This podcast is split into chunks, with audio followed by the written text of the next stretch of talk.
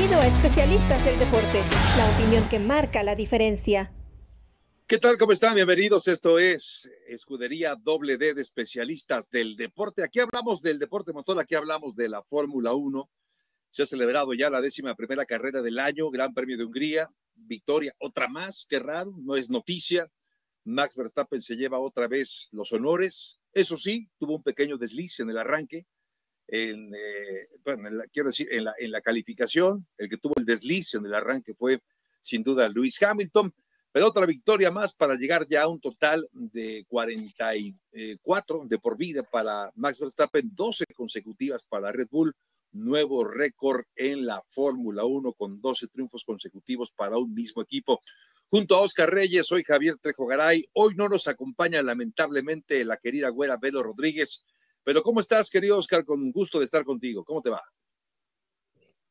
Javo, un gusto estar conectado contigo acá, como siempre, todas las semanas en Especialistas del Deporte y Escudería WD. Por supuesto, extrañamos a la güera, pero hay bastante de que hablar aquí en Hungría y sabemos que ella nos va a estar escuchando con el análisis que tenemos acá para todos ustedes.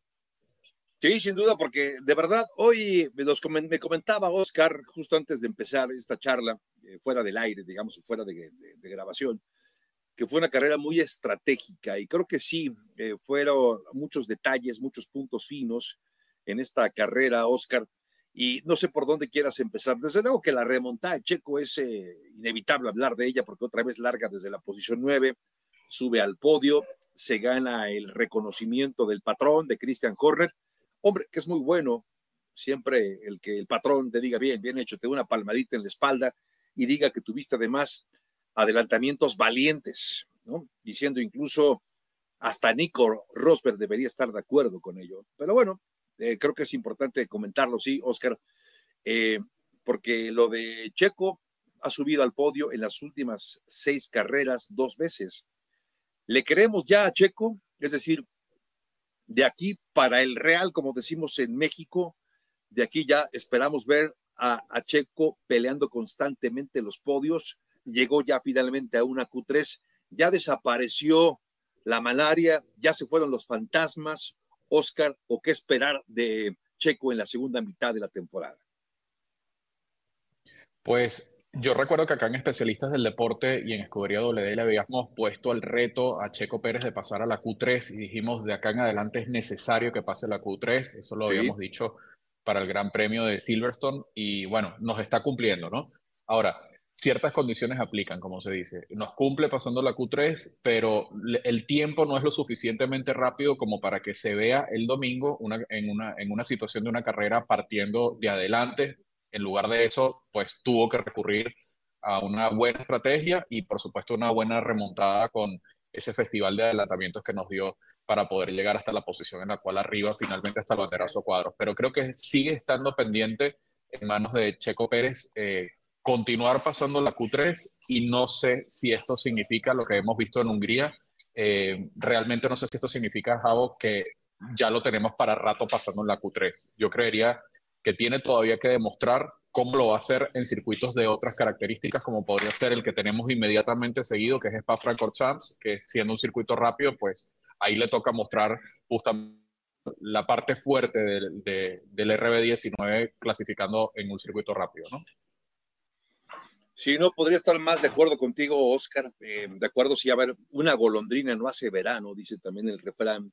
Eh, ya tuvo una, pues, vamos, un buen fin de semana, a pesar de que tuvo un contacto el viernes, ¿no? Y otra vez los fantasmas, se escuchaba ahí cómo arrastraban las cadenas los fantasmas por el pasillo de la desesperación después de un contacto en la práctica 1.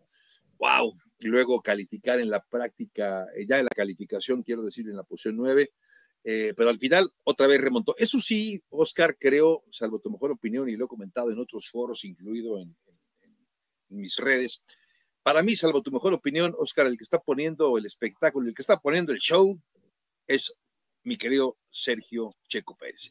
De no ser por Sergio, la verdad creo que las carreras podrían ser incluso aburridas para el aficionado medio del deporte motor. Yo sé que hay aficionados de hueso colorado que me podrían criticar, ¿qué te pasa? Hay muchas cosas que ver en el automovilismo, la Fórmula 1 es más que Checo Pérez, y estoy de acuerdo, por supuesto, pero el aficionado medio eh, me parece que podría incluso aburrirse, Oscar, si viéramos carreras lineales. Imagínate un escenario donde hubiera arrancado Max Verstappen adelante, Checo atrás en la segunda posición, y así se hubieran ido, así hasta el final, así hasta el final.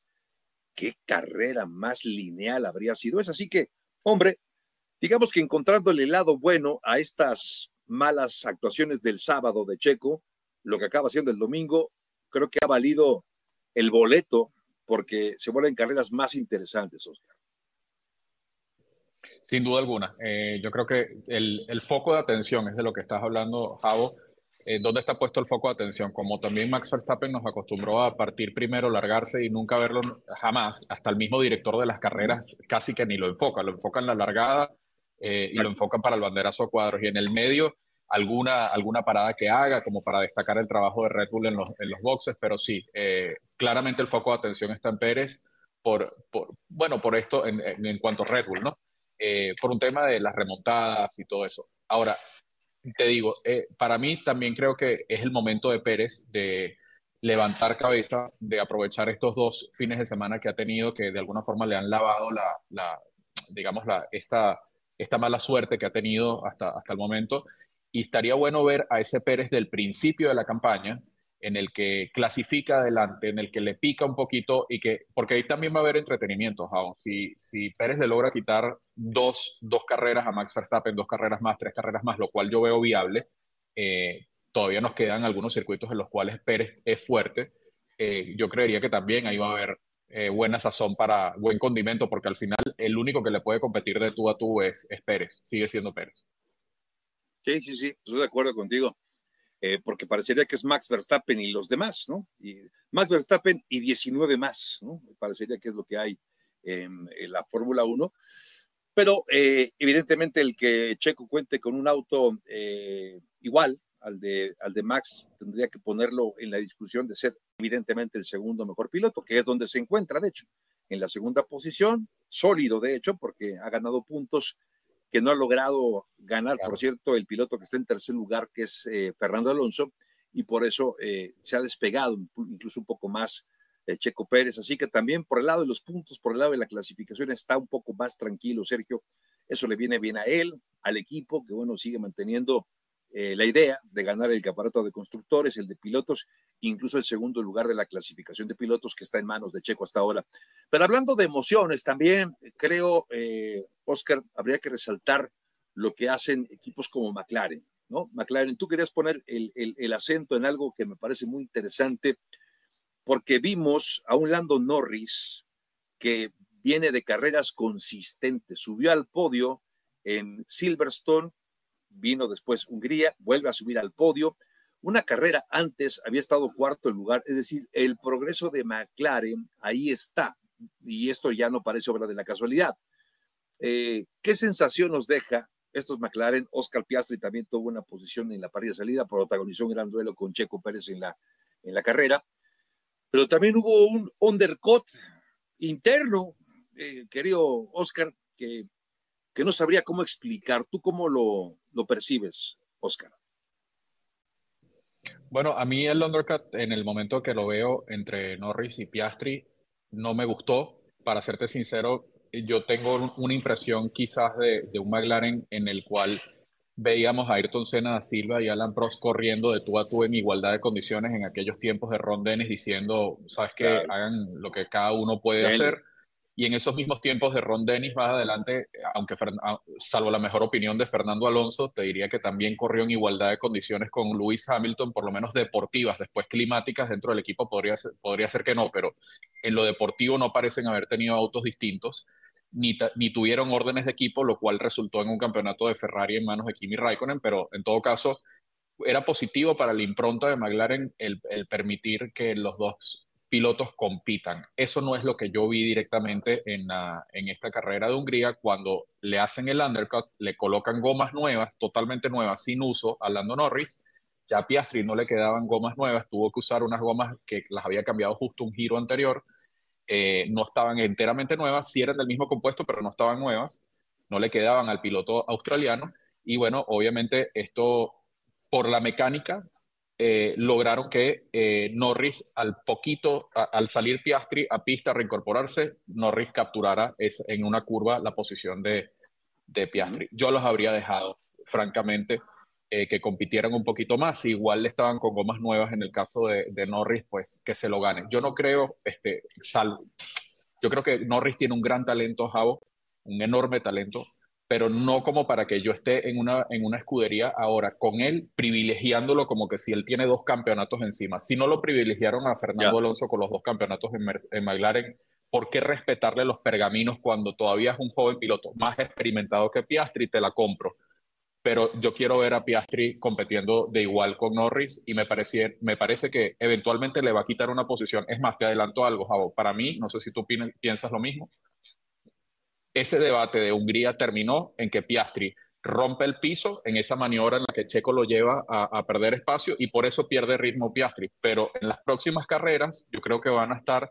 midiéndose muy de tú a tú y McLaren va a tener un lindo problema de tener dos pilotos rápidos y a ver, a ver cómo convive eso, ¿no? Eh, cómo conviven entre ellos, me parece a mí. Sí, te entiendo, te entiendo. Y ahora que decías eh, de que no los dejaron competir dándole prioridad a, a Lando Norris, yo estaba imaginándome mi respuesta y era justamente esa. ¿Será acaso que Piastri es un novato y tiene todavía que ganarse un lugar? El lugar en McLaren, bueno, ya evidentemente se ha ganado el lugar porque ahí está corriendo de titular, no es que esté corriendo supliendo a alguien, pero ganarse el protagonismo al interior del equipo. Lando Norris, bien lo dices, eh, es más experimentado, es un buen piloto, ha estado en la conversación también en esta silly season para llegar a ocupar el asiento de Checo Pérez, eh, algo que me parece no va a ocurrir, al menos no en un futuro inmediato, eh, pero sí creo que estoy de acuerdo contigo, esta sensación de, de, que los directores de equipos, que al final pues, son los que, los que mandan, acaben moviendo los hilos para ver quién sí y quién no, eh, al aficionado eh, pues no nos deja muy, muy contentos, ¿no? Y por eso creo que, y coincido, creo que deberían dejarlos correr, creo que sería más interesante, sería más espectacular incluso ver estos lances, pero ya que hablamos de eso, eh, mi querido Oscar, a ver, hablando de decisiones de equipos, no sé cómo percibes tú lo que pasó en Ferrari también este fin de semana, porque lo de Ferrari también, a ver, tuvo una gran largada, ganando cinco posiciones Carlos Sainz. Arranca posición 11 y se pone sexto, incluso por delante de Checo, rebasó a varios, uno de ellos fue a Checo, y acaba entonces eh, quedándose detrás de Charles Leclerc. Tenía mejor ritmo de carrera Carlos Sainz. El auto andaba más rápido, digamos que estaba en estado de gracia y lo frenaron. No le permitieron a Carlos Sainz ir atacar a Charles Leclerc, su compañero de equipo. Al final de la carrera, le preguntaban a Sainz, justamente en corto, en la entrevista o en la conferencia de prensa, bueno, ¿qué pasó? ¿Por qué no te dejaron ir por Charles Leclerc? Y decía él que eso para él no era lo importante. Digamos que él desdeñaba, no, no le quiso hacer mucho caso a esta decisión del equipo. Decía, lo que realmente nos debe preocupar es que estamos muy lejos de Mercedes. Está bien, una buena respuesta y también es cierto. ¿Qué pasa con Ferrari? Que no ha podido acercarse a Mercedes y no solamente no se ha podido acercar a Mercedes, ya McLaren también ya superó a, Ferrari. Pero ¿qué pasó entonces en Ferrari? ¿Percibes algo similar eh, eh, con Ferrari, Oscar? Eh, son dos buenos pilotos, pero Charles Leclerc tampoco ha sido campeón del mundo, fue subcampeón el año pasado. Esta decisión de impedir que Carlos Sainz fuera por Charles Leclerc nos debe sugerir que Charles Leclerc para el equipo, aunque no lo digan abiertamente, es el número uno de la escudería? Sin duda, yo creo que pasa lo mismo que McLaren y hay que criticarle a Ferrari lo mismo que le acabamos de criticar a. Hay un condimento adicional que es un condimento medio desastroso para Maranello. Y fíjate, en McLaren eh, fueron desiguales el cómo manejaron la carrera de estos dos pilotos, en mi opinión, en Hungría favoreciendo a Lando Norris, pero con una exactitud y con una manera de gestionar la carrera en ambos casos muy buena. De hecho, el segundo mejor tiempo de la parada de boxes lo tuvo Lando Norris o Oscar Piastri, perdón. El primero fue de 1.9 segundos en, una de las paradas de Checo y dos segundos en una parada de Oscar Piastri, con lo cual ves que favorecieron a un piloto, pero tuvieron pulcritud y exactitud en el manejo de los dos pilotos y en la estrategia de los dos pilotos. Ahora, eso no es lo que pasa en Ferrari. En Ferrari no solamente hay el privilegio de ser Charles Leclerc, además hubo problemas con la radiocomunicación de Charles Leclerc. Charles cometió el, error de entrar pasado y ser penalizado por cinco segundos, entrar pasado a los boxes de velocidad y esto le llevó una, una penalización de cinco segundos. Eh, vimos que no, eh, Ferrari deliberadamente no quiso privilegiar la carrera de Carlos Sainz y sí la, la de Charles Leclerc.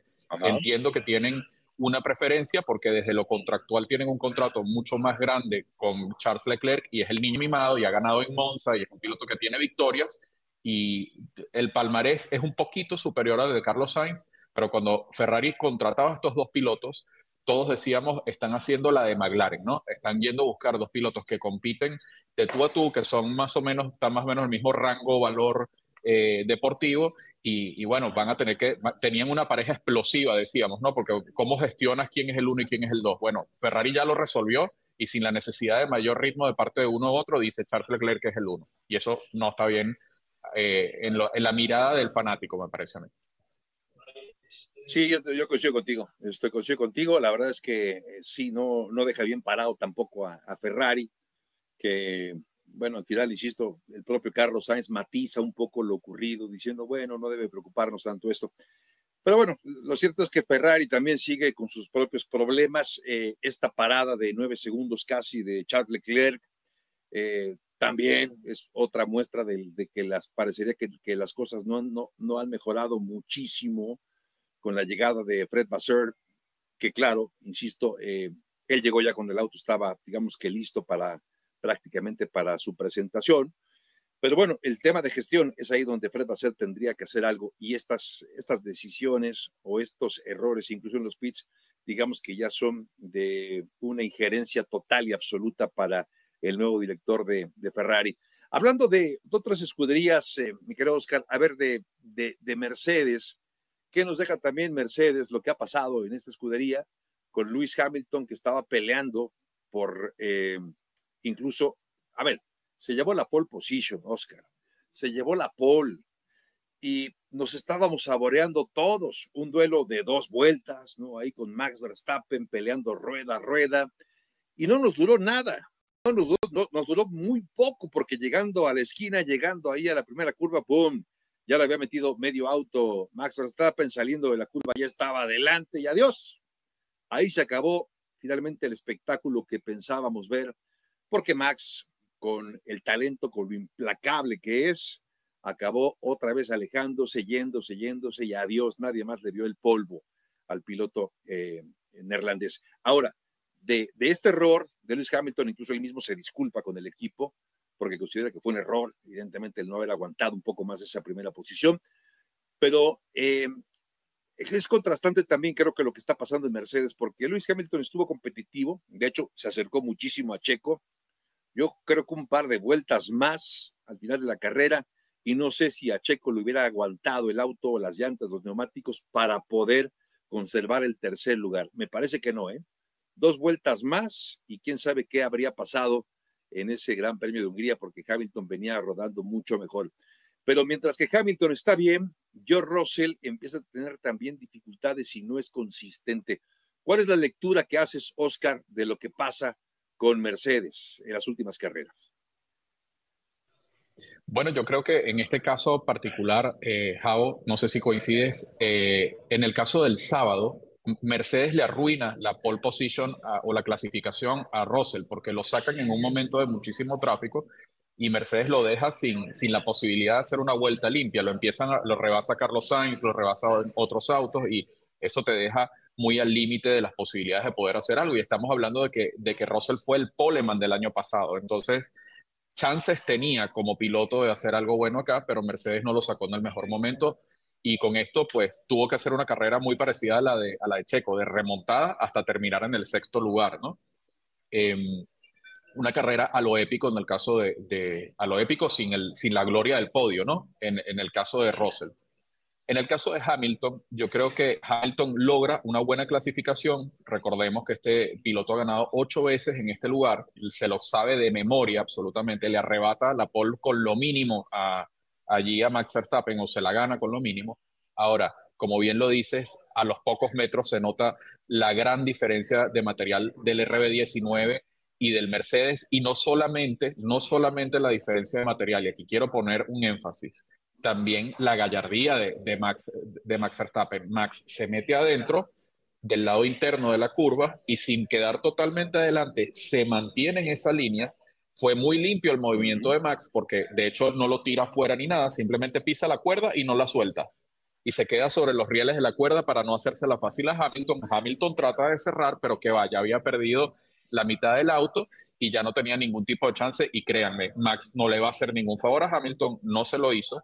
Y bueno, al final eh, termina Max adelante allí. Entonces, pocos metros duró lo de, lo de Mercedes allí. Yo creo que coincido contigo en que Hamilton habría tenido algún argumento para alcanzar a Checo con dos giros más, pero no fue el caso. El RB19 estaba em, allí, el de Checo estaba administrando ya diferencias, ya no estaba buscando a Norris, sino más bien cuidándose de Hamilton. Y, bueno, cumplió eh, para, para Checo yo creo que Mercedes se queda con un sabor de boca eh, siguiente. Me parece que son los segundos en la tabla y bien por los puntos que suman, porque suman de manera uniforme estos dos pilotos, al contrario de lo que pasa en Aston Martin, pero en términos de ritmo de carrera no son los segundos, están detrás de McLaren actualmente, me parece a mí.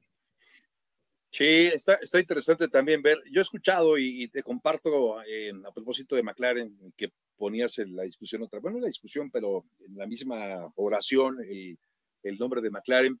Eh, algunos muy buenos compañeros míos, admirados, eh, compañeros así como, como tú y como la güera Rodríguez, el caso de Adal Franco y Alex Pombo, que coincidían en algo de los progresos de McLaren, y es el hecho de que estos eh, desafortunados incidentes que ha protagonizado Checo y también alguno que protagonizó Max al principio de la temporada, cuando se levanta la grúa, ¿no? Levanta la grúa para sacar el auto de, la pista, como le pasó este, este pasado viernes a Checo en Hungría, y dejas al descubierto el suelo del auto. Y el suelo es, eh, parecería que solamente lo que se ve por encima del auto es lo importante, lo que pasa debajo del auto también es relevantísimo.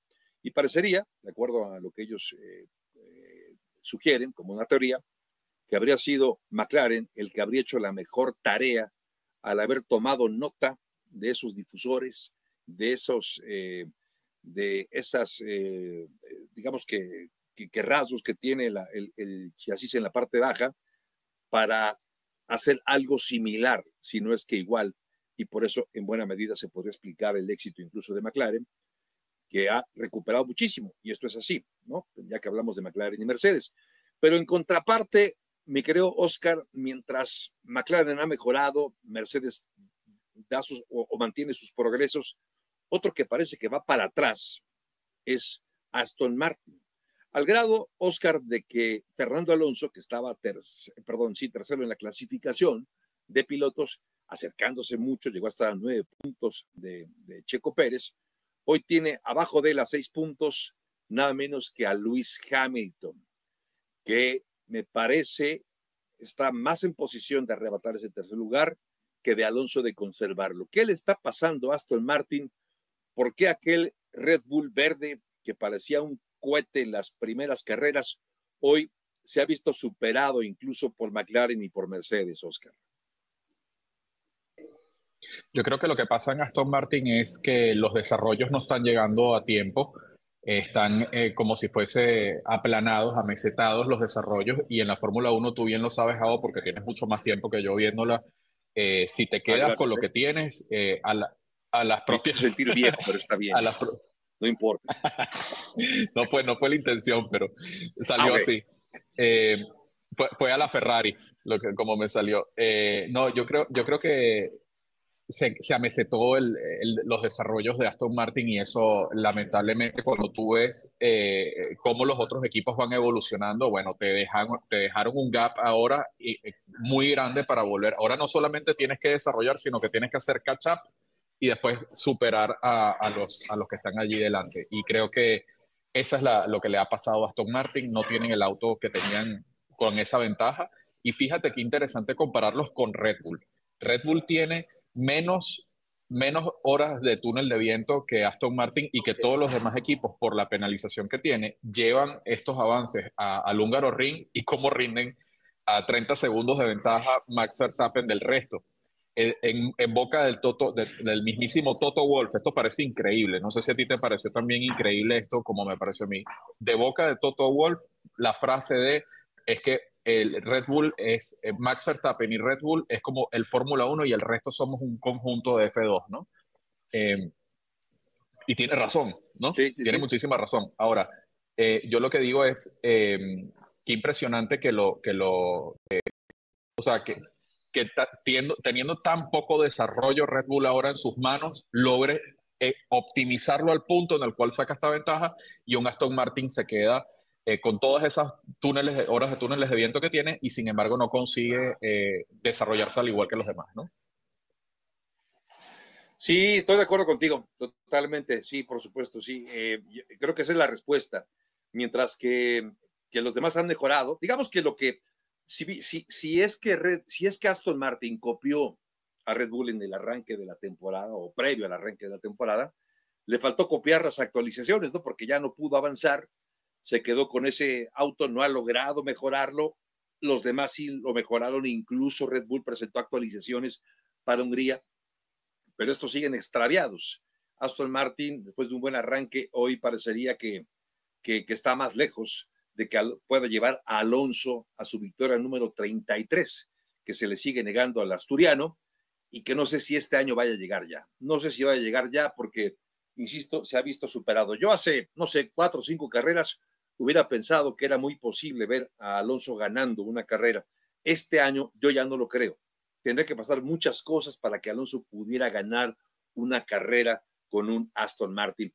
Oscar, eh, antes nos faltan todavía los pronósticos y nos falta también hablar de algo que me parece muy puntual, si me lo permites. ¿Qué pasó? ¿Qué sensación te dejó esta, este experimento de los neumáticos en la calificación que se utilizó el sábado? Para quienes no lo saben, brevemente, los 20 autos en la Q1 saliendo con el compuesto todos, compuesto duro, los 15 autos que pasan a la Q2 con el compuesto medio y los 10 que pasan a la Q3 con el compuesto suave. ¿Funcionó? ¿Funciona? ¿Le ves posibilidades de que se, de que se quede ya como algo definitivo? ¿Te gustó esta, este experimento, Oscar? Bueno, lo van a volver a probar eh, creo que lo vuelven a probar, si no me equivoco, en un par de grandes premios. Claro. Eh, y, yo creo que además de esto, a mí me ha gustado, me gustó bastante, Javo, cómo, cómo se logró hacer que el sábado terminó siendo más emocionante que el domingo por efecto de, de esta, de esta nueva normativa. Me parece que hay que ver cómo funciona en un circuito rápido eh, para ver si se le puede sacar provecho a esto para, para brindar más espectáculo el día, los días de clasificación. Pero a mí me dejó buen sabor de boca esto, verlo. Eh, nos permitió ver, por ejemplo, a los Alfa Romeo rindiendo más, tratando de partir adelante.